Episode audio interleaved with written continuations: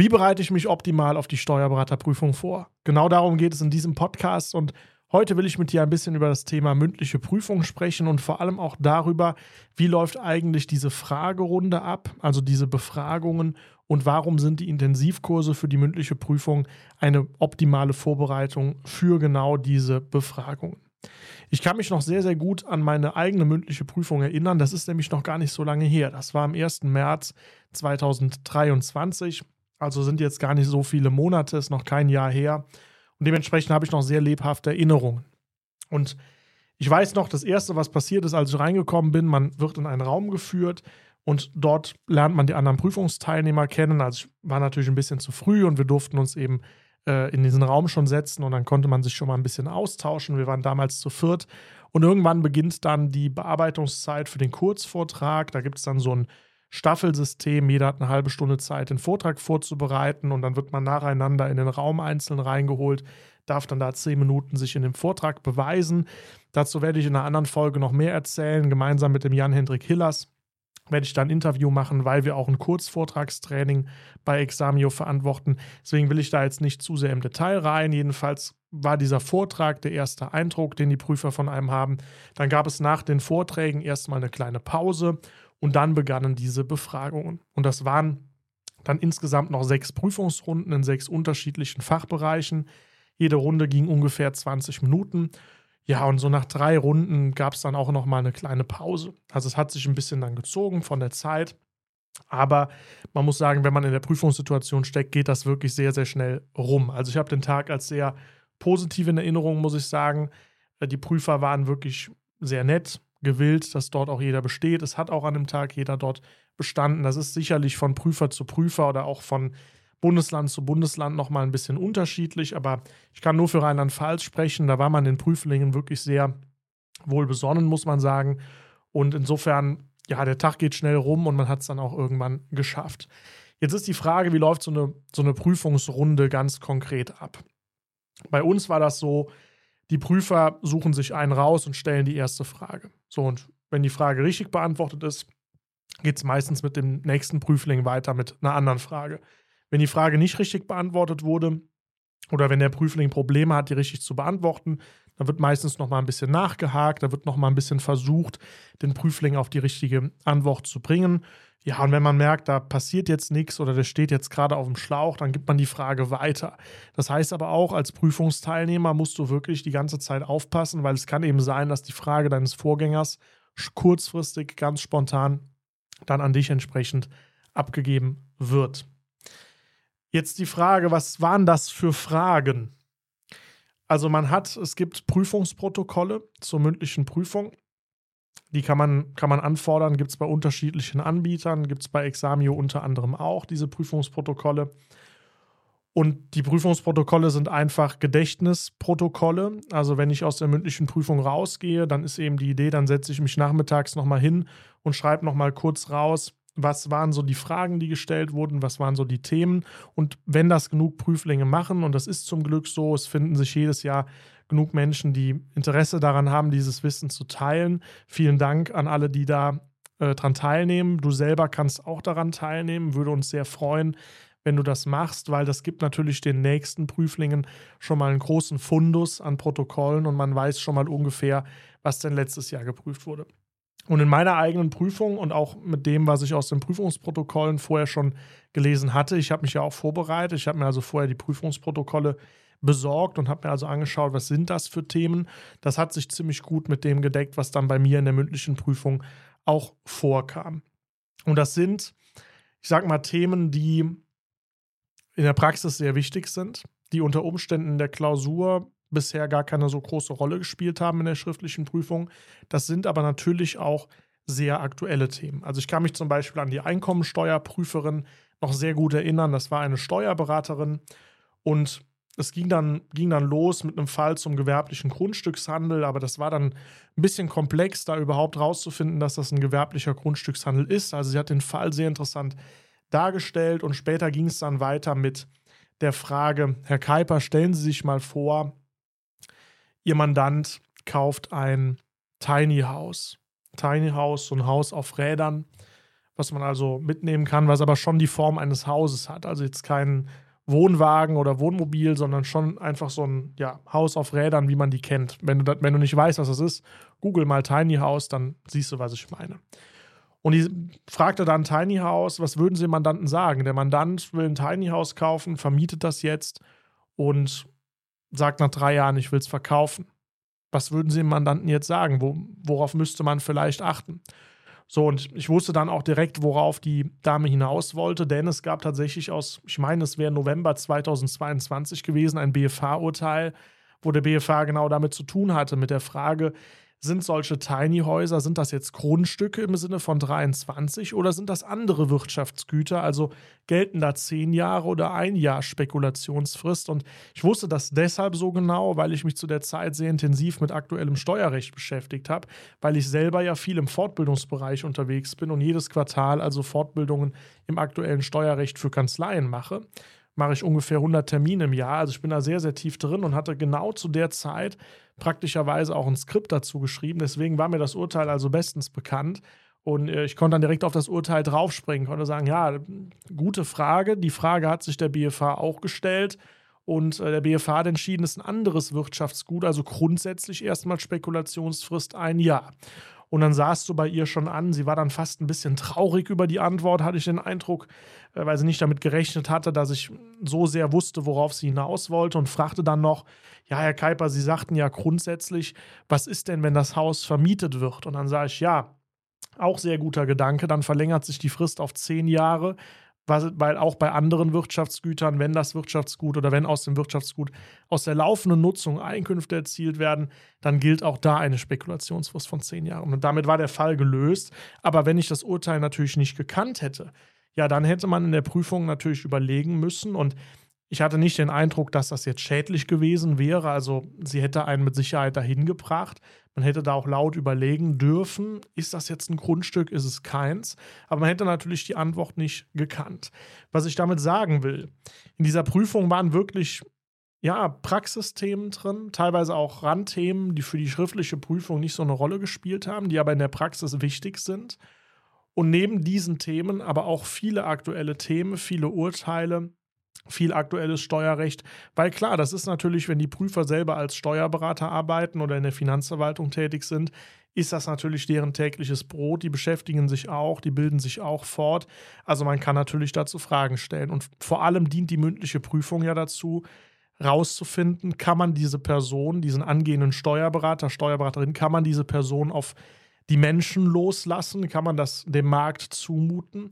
Und da kann man natürlich auch erwarten, dass jemand, der sich gerade auf die Steuerberaterprüfung vorbereitet und diesen Weg geht, eben auch im aktuellen Steuerrecht, in aktuellen Themen auch fit ist. Das ist der Hintergrund, warum man das überhaupt macht.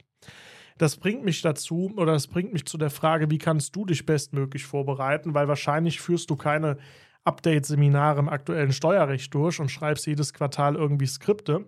Das musst du aber auch nicht, keine Sorge. Du kannst auch ohne, dass du äh, ja in der Fortbildung tätig bist, sehr, sehr gut dich auf diese aktuellen Themen vorbereiten. Und zwar mit den Intensivkursen. Das ist nämlich im Prinzip genau die Idee bei den Intensivkursen. Wichtig, ich kann jetzt immer nur aus meinem Fachbereich Umsatzsteuer sprechen. Ich kann jetzt nicht für die Kollegen mitsprechen, was die so machen. Aber ich will dir mal erläutern, was ich in dem Intensivkurs mündliche Prüfung Umsatzsteuer besprechen werde.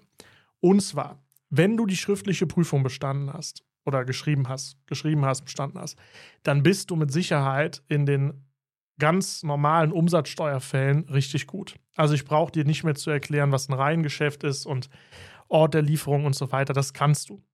Völlig klar.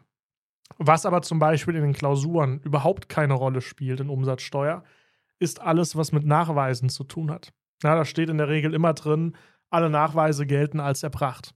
So, das heißt, du musst dich nicht damit beschäftigen, hat der Mandant eine Gelangensbestätigung, liegen die Voraussetzungen des Nachweises einer innergemeinschaftlichen Lieferung tatsächlich vor oder nicht.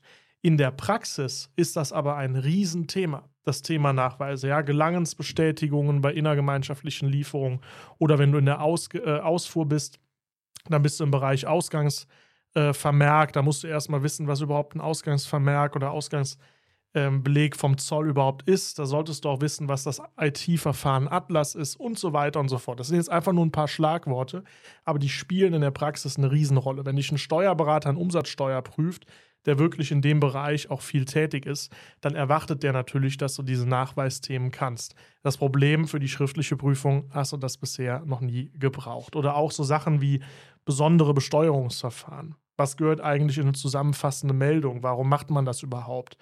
Was ist eigentlich das One-Stop-Shop-Verfahren?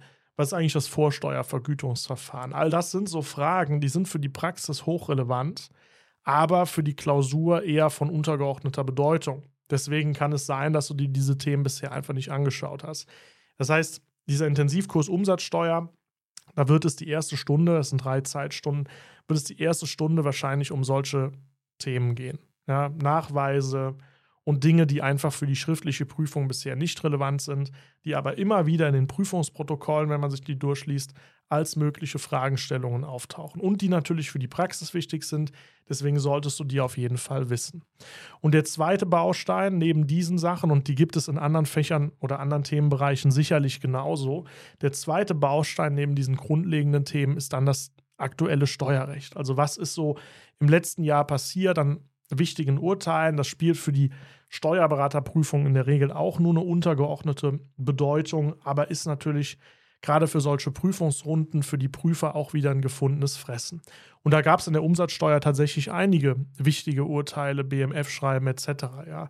Äh, neues BMF-Schreiben für die Aufteilung von Vorsteuerbeträgen, neues BFH-Urteil für den Vorsteuerabzug bei Betriebsveranstaltungen oder neue Urteile zum Vorsteuerabzug bei Holdinggesellschaften, neue Urteile im Bereich umsatzsteuerliche Organschaft, ja, wo man teilweise anzweifelt, ob es die nicht steuerbaren Innenumsätze in der Organschaft überhaupt geben kann, ist zurzeit ein riesen ein Riesenthema in der Praxis. Ja, werden Riesenaufsätze, Ausarbeitungen zu beschrieben, hat dich für die schriftliche Prüfung wahrscheinlich überhaupt nicht interessiert.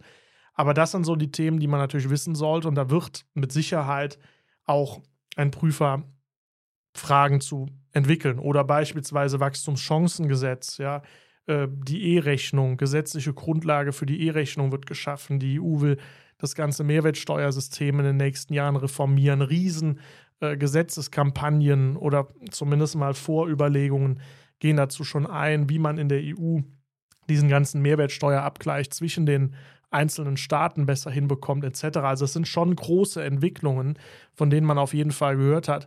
Und wenn man in der Prüfung in der Prüfung sitzt und der Prüfer stellt eine Frage, was ist denn eigentlich das WIDA-Projekt der EU äh, und so weiter und so fort. Und man kann dazu überhaupt gar nichts sagen. Man weiß überhaupt nicht, was da für, eine, für, ein, für ein Vorhaben herrscht, obwohl das eine der größten Mehrwertsteuerreformen der letzten 30 Jahre ist. Ja, gut, dann hinterlässt das natürlich keinen guten Eindruck. Und wenn man dann notentechnisch auf der Kippe steht und ist also auch in aktuellen Themen nicht so bewandert, dann muss man auf jeden Fall aufpassen. Deswegen, ich kann, wie gesagt, nur für mein, für mein Fach sprechen, aber in diesen Intensivkursen, und das ist die Idee, wirst du drei Stunden auf dieses Niveau gebracht, dass du die ganzen wichtigen Sachen kannst. Und vertieft wird das dann später in den Prüfungssimulationen. Da lernst du diese ja, richtige Prüfungssituation kennen. Da werden auch Fragen zu solchen Themen gestellt, einfach damit du gut vorbereitet bist, damit du diese ganze Situation vorbereitet bist. Das heißt, das baut ein bisschen aufeinander auf. Ja, die Intensivkurse geben dir die theoretische Substanz, das Wissen. Prüfungssimulationen geben dir dann auch noch die Anwendung und ja, die, einfach den, den Praxisbezug dazu, damit du einfach gesichert und gut in diese Prüfung gehen kannst. Deswegen gehören meines Erachtens diese beiden Module zusammen. Ich würde also an deiner Stelle auf jeden Fall diese Intensivkurse mitmachen und die Prüfungssimulation mitmachen. Du kannst natürlich, wenn du jetzt total fit bist im aktuellen Steuerrecht und wenn du auch mit Nachweisen und so weiter fit bist, kannst du auch sagen, ich lasse mal so einen Intensivkurs für die mündliche Prüfung aus. Man kann sich diese Themen sicherlich auch äh, selbst anlesen. Allerdings kostet es halt sehr, sehr viel Zeit. Und wenn ich mir angucke, wie günstig diese Intensivkurse für die mündliche Prüfung sind, dann bin ich ehrlich, würde ich mir ungern die Zeit nehmen, das alles selber zusammenzustellen und rauszufinden, sondern würde einfach diese Termine buchen und dann das Ganze entsprechend mir anschauen.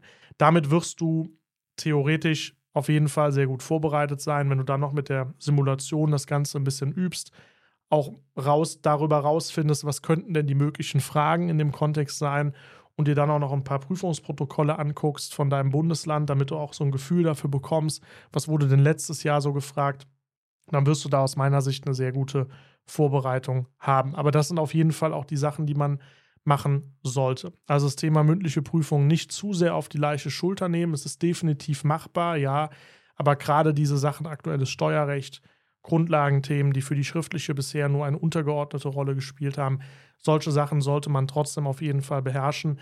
Aber eben nicht nur für die mündliche Prüfung, sondern vor allem auch für die Praxis. Weil es kommt einfach nicht gut an, wenn du als Steuerberater nicht weißt, was eine Gelangensbestätigung ist. Also eine gewisse Kenntnis darüber kann man schon erwarten und ist sicherlich auch sinnvoll.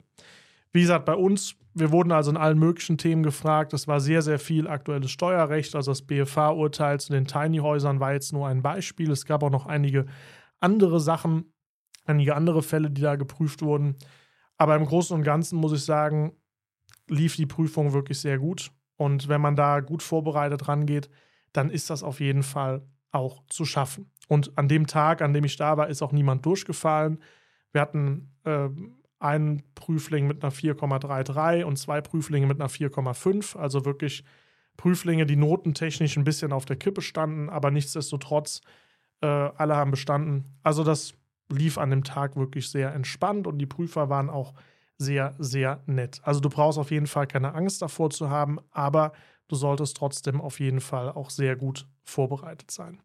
Ja, das zu den Intensivkursen und das auch insgesamt so zu der Frage, wie laufen eigentlich die, diese Fragerunden ab. Ich werde in den nächsten Wochen, wie gesagt, noch ein Interview mit dem Jan zusammen machen. Da geht es dann um das Thema Vorträge, weil das aus meiner Sicht, es zählt zwar nur ein Siebtel in die Prüfungsnote, ist aber sicherlich deutlich relevanter, weil es ist natürlich der erste Eindruck, den die Prüfer haben. Und wenn die Prüfer dort direkt denken, oh, die Person ist aber kompetent, dann wird man ihn oder wird man euch natürlich deutlich wohlgesonnener in der Fragerunde sein. Das ist einfach so. Ja, das ist menschliches Verhalten. Da kann man versuchen, so neutral wie möglich zu sein. Aber Fakt ist, jeder hat einen ersten Eindruck von einer Person. Und wenn der erste Eindruck gut ist, ist er gut. Und wenn der erste Eindruck nicht gut ist, ist das nicht gut. Deswegen der mündliche Vortrag aus meiner Sicht wichtiger als ein Siebtel der Gesamtnote mit das Wichtigste an dem ganzen Tag. Deswegen machen wir dazu noch ein Interview. Also das kommt. Für heute soll es das gewesen sein. Wenn du Fragen zur mündlichen Prüfung hast oder wenn du dir konkrete Themen noch wünschst, dann schreib mir doch sehr, sehr gerne eine Mail an info.kenkuiper.de. Alternativ kannst du mir gerne eine Nachricht auf Instagram oder auch in der WhatsApp-Gruppe schreiben. Und du hast bei Spotify auch die Möglichkeit, diese Folge zu bewerten unten einen Text reinzuschreiben. Da gibt es so eine Umfrage, wie fandest du die Folge? Mach davon sehr, sehr gerne Gebrauch, weil dann bekomme ich ein direktes Feedback, ob dir die Inhalte gefallen oder wie gut dir die Inhalte gefallen. Denn dieser Podcast ist für dich und insofern ist es mir auch wichtig, den Inhalt bestmöglich für dich vorzubereiten. Ja, vielen Dank fürs Zuhören. Bis nächste Woche. Dein Ken Kuiper.